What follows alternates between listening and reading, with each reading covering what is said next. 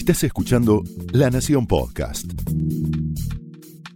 A continuación, el análisis político de Carlos Pañi en Odisea Argentina. Muy buenas noches. Bienvenidos a Odisea. Néstor Kirchner, de quien Alberto Fernández se declara siempre su principal discípulo, o al menos lo reconoce como al principal maestro,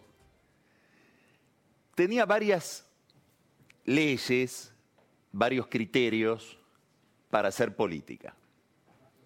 Uno de ellos era, no miren lo que digo, miren lo que hago.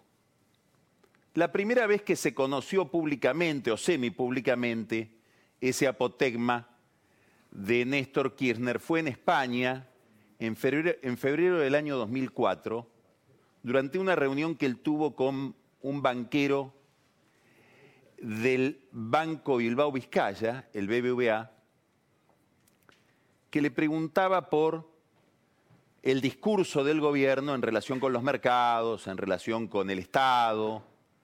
Y le dijo, mire, el, que lo interpelaba se llamaba Francisco Louzón. Mire, Louzón, usted no preste atención a lo que digo, mire lo que hago. Y ahí le enumeró una cantidad de criterios que seguía su política económica, sobre todo porque eran principios, orientaciones heredadas del gobierno de Dualde. Ya había superávit fiscal, había superávit de comercio, había una serie de virtudes en el esquema económico argentino que provenían del rebote que tuvo la economía argentina después de la salida de la convertibilidad, salida tan tumultuosa. Alberto Fernández, en el último discurso que produjo ante el Congreso, cuando se abrieron las sesiones ordinarias, hizo un elogio muy, muy eh, enfático, de carácter, diríamos, moral, a la coherencia entre palabra y acción. Es decir, un criterio que no condice o que no hace juego con aquel otro principio de Néstor Kirchner de miren lo que hago, no miren lo que digo. Sin embargo, pareciera que en la práctica, en el rodaje del gobierno, Alberto Fernández se va pareciendo más a la teoría o a los principios o a la falta de principios, si uno quiere, de Kirchner, que al discurso del primero de marzo delante del Congreso. ¿Por qué? Por algo que señaló muy bien esta mañana Marcelo Longobardi al analizar la conferencia de prensa que el presidente brindó el viernes pasado. Hubo algo muy curioso en esa conferencia de prensa. Un gran enojo de Fernández con aquellos que le pedían abrir la economía, relajar la cuarentena, mirar el efecto que esta estrategia sanitaria tiene sobre la estrategia económica y el daño que puede producir una cuarentena demasiado prolongada en otros aspectos de la vida pública que también producen eh, malestar, dolor y daño. Bueno, muy enojado con ese planteo, en el fondo del enojo parecía aparecer la figura de Alfonso Pratgay, que había dicho, él ya lo había mencionado, Pratgay había dicho, la cuarentena está destrozando la economía. Pero mientras él se enojaba con quienes le hacen observaciones, sobre todo desde la oposición, abría la cuarentena.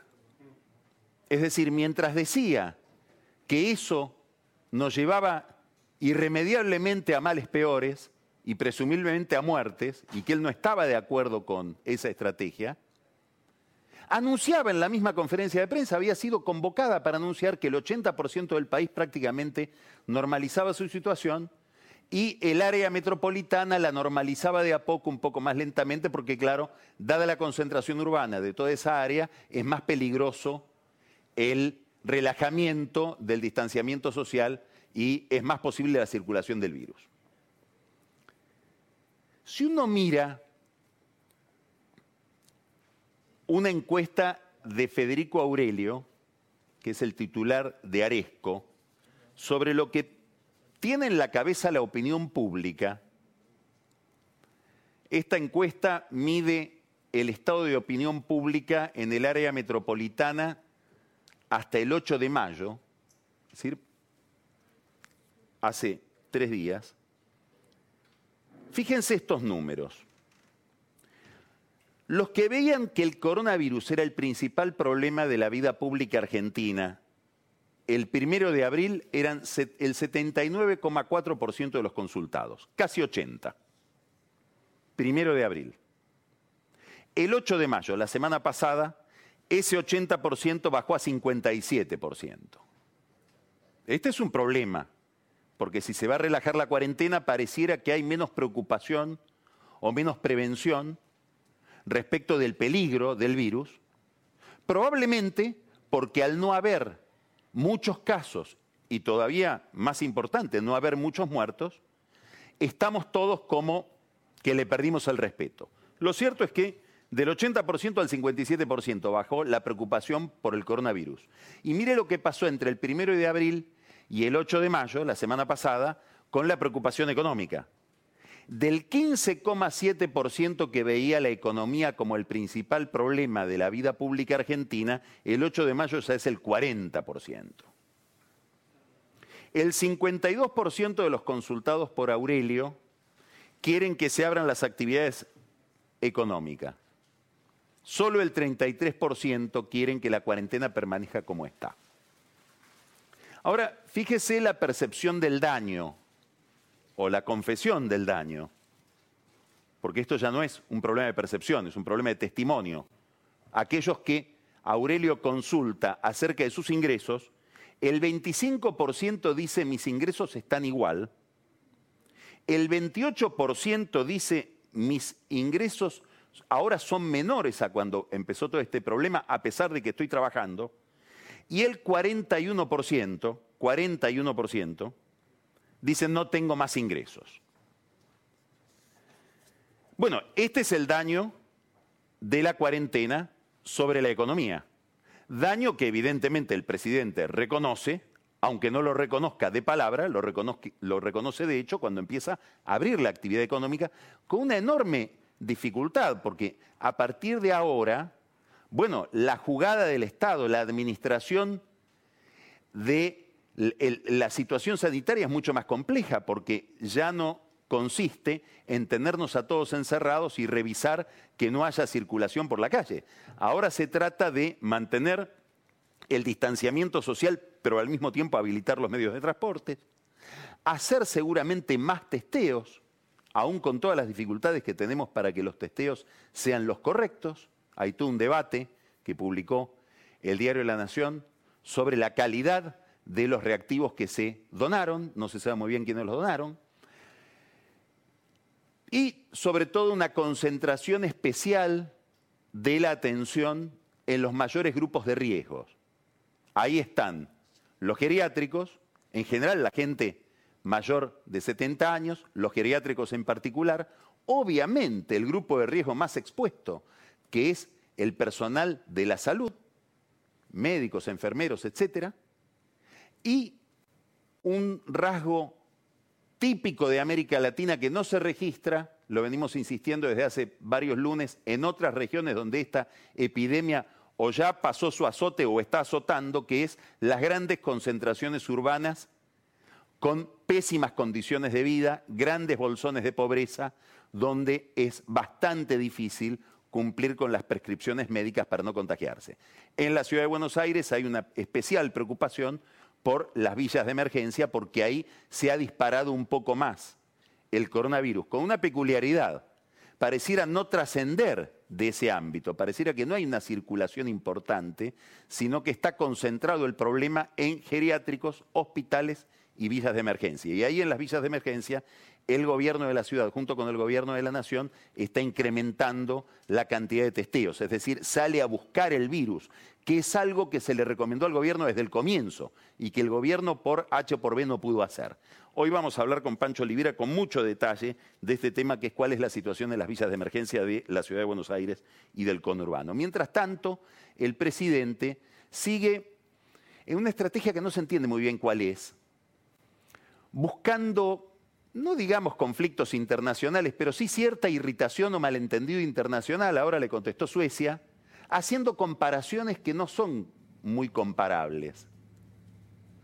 Hace un ratito nomás, en una entrevista que le hizo Gustavo Silvestre en C5N, Alberto Fernández acaba de decir que, comparando de nuevo con Suecia, el Banco Central de Suecia considera que la caída de la actividad económica en Suecia, de, la riqueza del, producto, va a ser de nueve puntos. Y en la Argentina, nosotros pensamos, dijo Alberto Fernández, va a ser de seis puntos. Y concluyó en un pase lógico que no se entiende muy bien, esto demuestra que la cuarentena no afecta a la actividad económica. Admitamos que pueda ser de seis puntos la caída, algunos creen que va a ser más, que puede llegar a dos dígitos. Pongamos seis puntos, seis puntos de caída del producto es una fenomenal caída debida a la cuarentena. Obviamente que se puede admitir que la cuarentena era inevitable, pero la caída en la actividad económica está y habrá que incorporar ese problema a la ecuación general de la visión de conjunto de lo que significa el coronavirus en una sociedad. Digamos, es imposible pensar una estrategia sanitaria que no incluya la estrategia económica. Después vamos a hablar de esto con más detalle con Ricardo López Murphy, que va a ser nuestro entrevistado de hoy. Tengo mucha expectativa con ese diálogo. En concreto, si uno mira la encuesta de Federico Aurelio y ve los niveles de preocupación de los encuestados respecto de la economía y respecto del coronavirus, daría la impresión de que el programa de Alberto Fernández es la encuesta, más allá de cuál sea su discurso.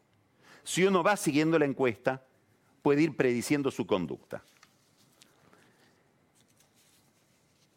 Miren lo que hago, no miren lo que digo. La pregunta es, ¿esto valdrá también para la deuda? Porque este es el otro gran problema que tiene el presidente sobre la mesa, que es un problema dentro de una cuestión mucho más amplia, que es, como decíamos, la cuestión económica. Porque detrás del problema de la deuda está el problema de la capacidad de financiamiento que tenga no el Estado argentino, la economía argentina el entramado empresarial argentino en un momento en que ese entramado empresarial va a estar castigadísimo. Es el músculo de la recuperación de una crisis cuyos rasgos no conocemos. Yo voy a apelar hoy a, Ricardo para que nos pinte qué tiene él en la cabeza respecto del futuro, pero lo cierto es que el problema de la deuda se transforma en un problema mucho más importante. El viernes hubo una mala noticia para todos, también para el gobierno. El gobierno pensaba que el grado de aceptación de la oferta el viernes iba a estar alrededor del 40%. No sé si esto es lo que le dijo Alberto Fernández a Cristina Kirchner cuando se reunieron la semana pasada, pero en el corazón del equipo económico esta era la hipótesis. Y el resultado fue que no sabemos cuál es el número, el gobierno no lo va a decir, sigue la negociación, pero lo cierto es que fue menor a 15, alrededor de 13. Bueno, es una distancia muy grande entre el objetivo, la presunción que tenían en su estrategia y el resultado concreto. ¿Esto por qué es complicado? Y es muy complicado políticamente porque lo obliga al gobierno a moverse mucho más de lo que pensaba moverse respecto de su propuesta original. Y aquí habrá que ver si la estrategia es la más conveniente, aún para la salud política del propio gobierno. Si convenía hacer una oferta y después negociar. Y no era mejor primero negociar y después proponer a qué resultado se había llegado en la negociación. Hay algunos desajustes políticos si uno mira de cerca toda la operación. Por ejemplo, el encargado de la unidad de reestructuración de la deuda, Lisandro Clery, se va del cargo.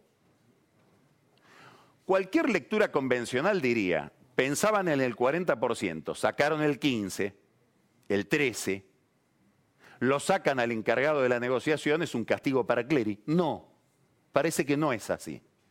Parece que a Clery, que da la impresión de ser un funcionario técnicamente bastante competente, lo saca Guzmán del área de deuda en una decisión tomada el lunes de la semana pasada, antes de que se conociera el resultado del viernes, para mandarlo a, manejar el Fondo de Sustentabilidad del ANSES, es decir, la caja financiera de esa gran caja que pasó ahora al control de la cámpora con Fernández Raberta. Ahora, claro, tomada el lunes con la hipótesis de que iba a ser un éxito lo de la renegociación el viernes, esta decisión tiene un significado. A partir del 13% del viernes es una sanción que parece que no es sanción. Es decir, pareciera que hay una lectura política desajustada respecto de la realidad. Algo parecido a la gran apuesta que hizo el gobierno, a la foto con Cristalina Georgieva, Jeffrey Sachs, el Papa en el Vaticano, después un pronunciamiento de figuras muy encumbradas de la Academia Internacional, muchas de ellas muy críticas de cómo funciona el mundo de las finanzas en relación con la vida pública, pero que, eh, después vamos a hablar con Ricardo López Murphy de esto, daría la impresión de que no son una autoridad para el que está manejando bonos. Bueno, habría que recordar para iluminar la escena de Alberto Fernández este viernes pasado, aquella frase memorable de Juan Carlos Pugliese en medio del incendio de la hiperinflación, cuando abnegadamente él administraba el Ministerio de Economía, se habían quemado todos los cartuchos, y dijo, haciendo una propuesta en relación con la marcha de la inflación y del dólar, le hablé al mercado con el corazón y el mercado me contestó con el bolsillo. Los mercados suelen contestar con el bolsillo. Es el lenguaje del mercado. Por eso es mercado. Muy bien. El problema ahora está sobre la mesa y hay que negociar aceleradamente. El gobierno va a negociar aceleradamente. Está buscando a los fondos más remisos, aquellos que se pusieron más duros en todo el periodo anterior.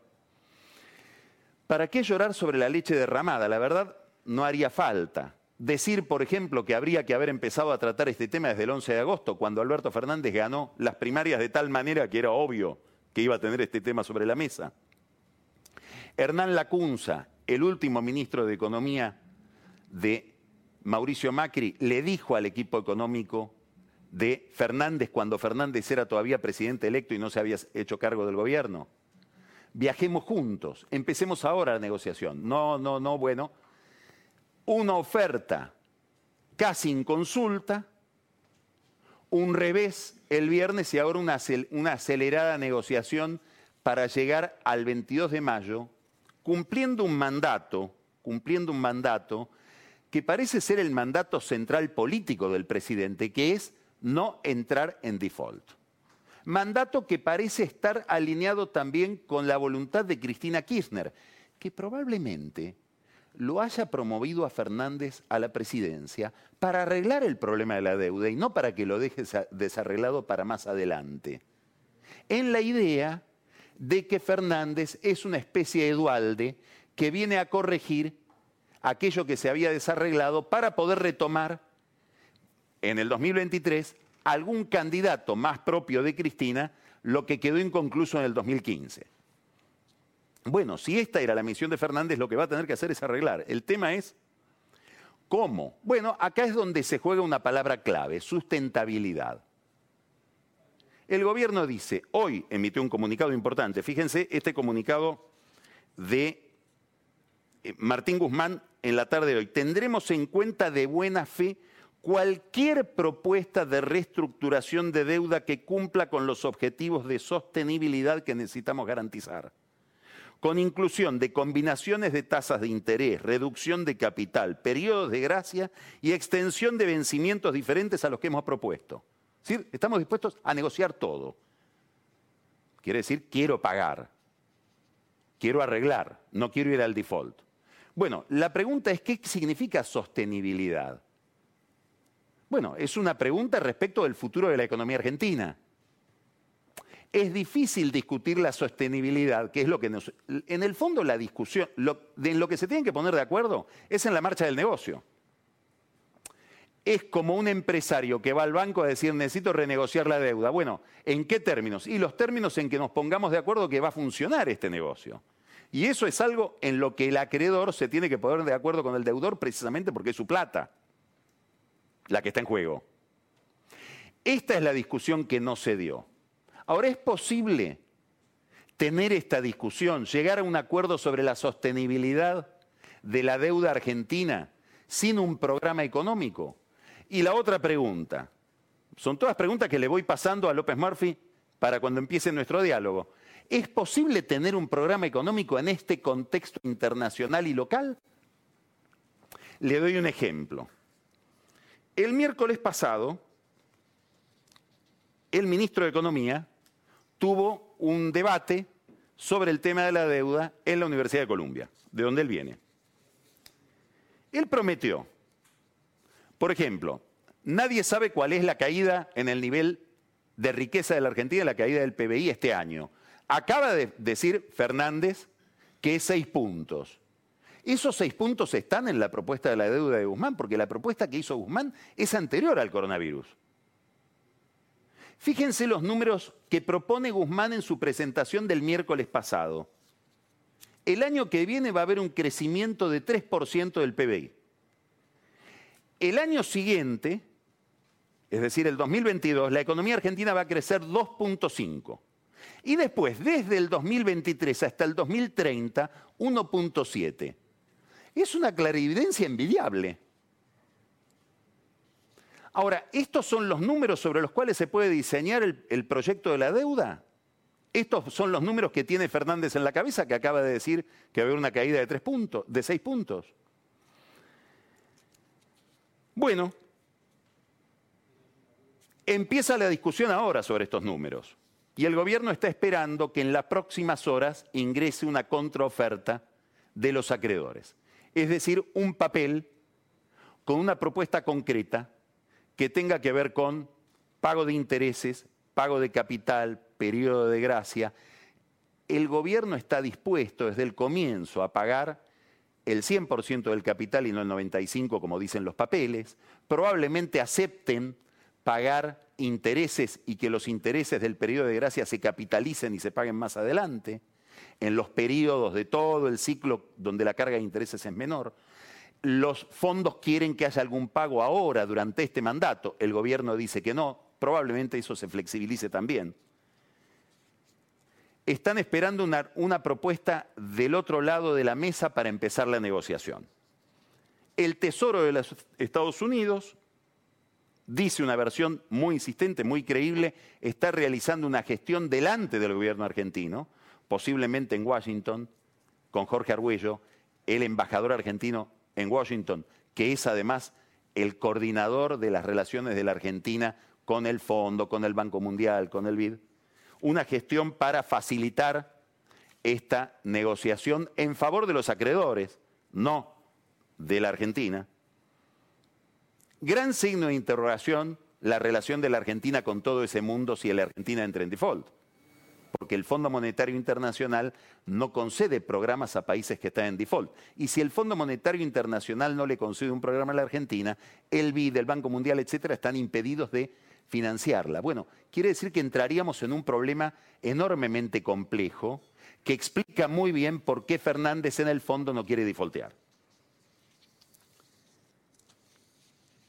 Mientras tanto, vamos viendo cómo el gobierno se alinea detrás de Guzmán, todo el oficialismo, en relación con el problema de la deuda. Vemos que Cristina Kirchner, Máximo Kirchner, digamos, todo el sector eh, que se considera el accionista de este proyecto político, respalda a Guzmán y no hay disidencia ahí solo se tendrán que poner de acuerdo en qué significa sostenibilidad el día que decidan, si es que deciden, relajar su oferta y conceder más a los bonistas de lo que, de lo que están concediendo ahora. No es difícil la tarea. Esto de miren lo que hago y miren lo que digo está muy a la luz del día hoy, justamente en el problema de la deuda. Fíjense un detalle. Los tenedores de bonos del 2005, la negociación de Néstor, con Labaña y Nielsen, piden que no les cambien las condiciones de aquellos bonos. Se les dio a esos bonistas un papel atado al crecimiento que la Argentina no puede pagar, está en litigio en New York. Quiere decir que la mayor renegociación de la deuda de la historia, la más severa, la más implacable, la más soberana, es la que el mercado hoy aplaude. Miren lo que hago, no miren lo que digo. También en materia de deuda. Mientras tanto, la discusión sobre la economía dentro del oficialismo se posterga. No va a haber ninguna disidencia respecto de la política económica hasta el 22 de mayo, que es el día que hay que resolver si se paga, si se sigue negociando, si se busca una salida tipo ecuatoriana, que es postergar los vencimientos más adelante dentro de un acuerdo. Después de ese día, sí se desata la discusión sobre dos temas. La tasa de interés, hay una presión enorme del kirchnerismo para que la tasa de interés y los préstamos se faciliten a las empresas, a los sectores productivos. Claro, todo un problema, porque al mismo tiempo quieren que no se dispare el dólar. Y es difícil combinar las dos cosas.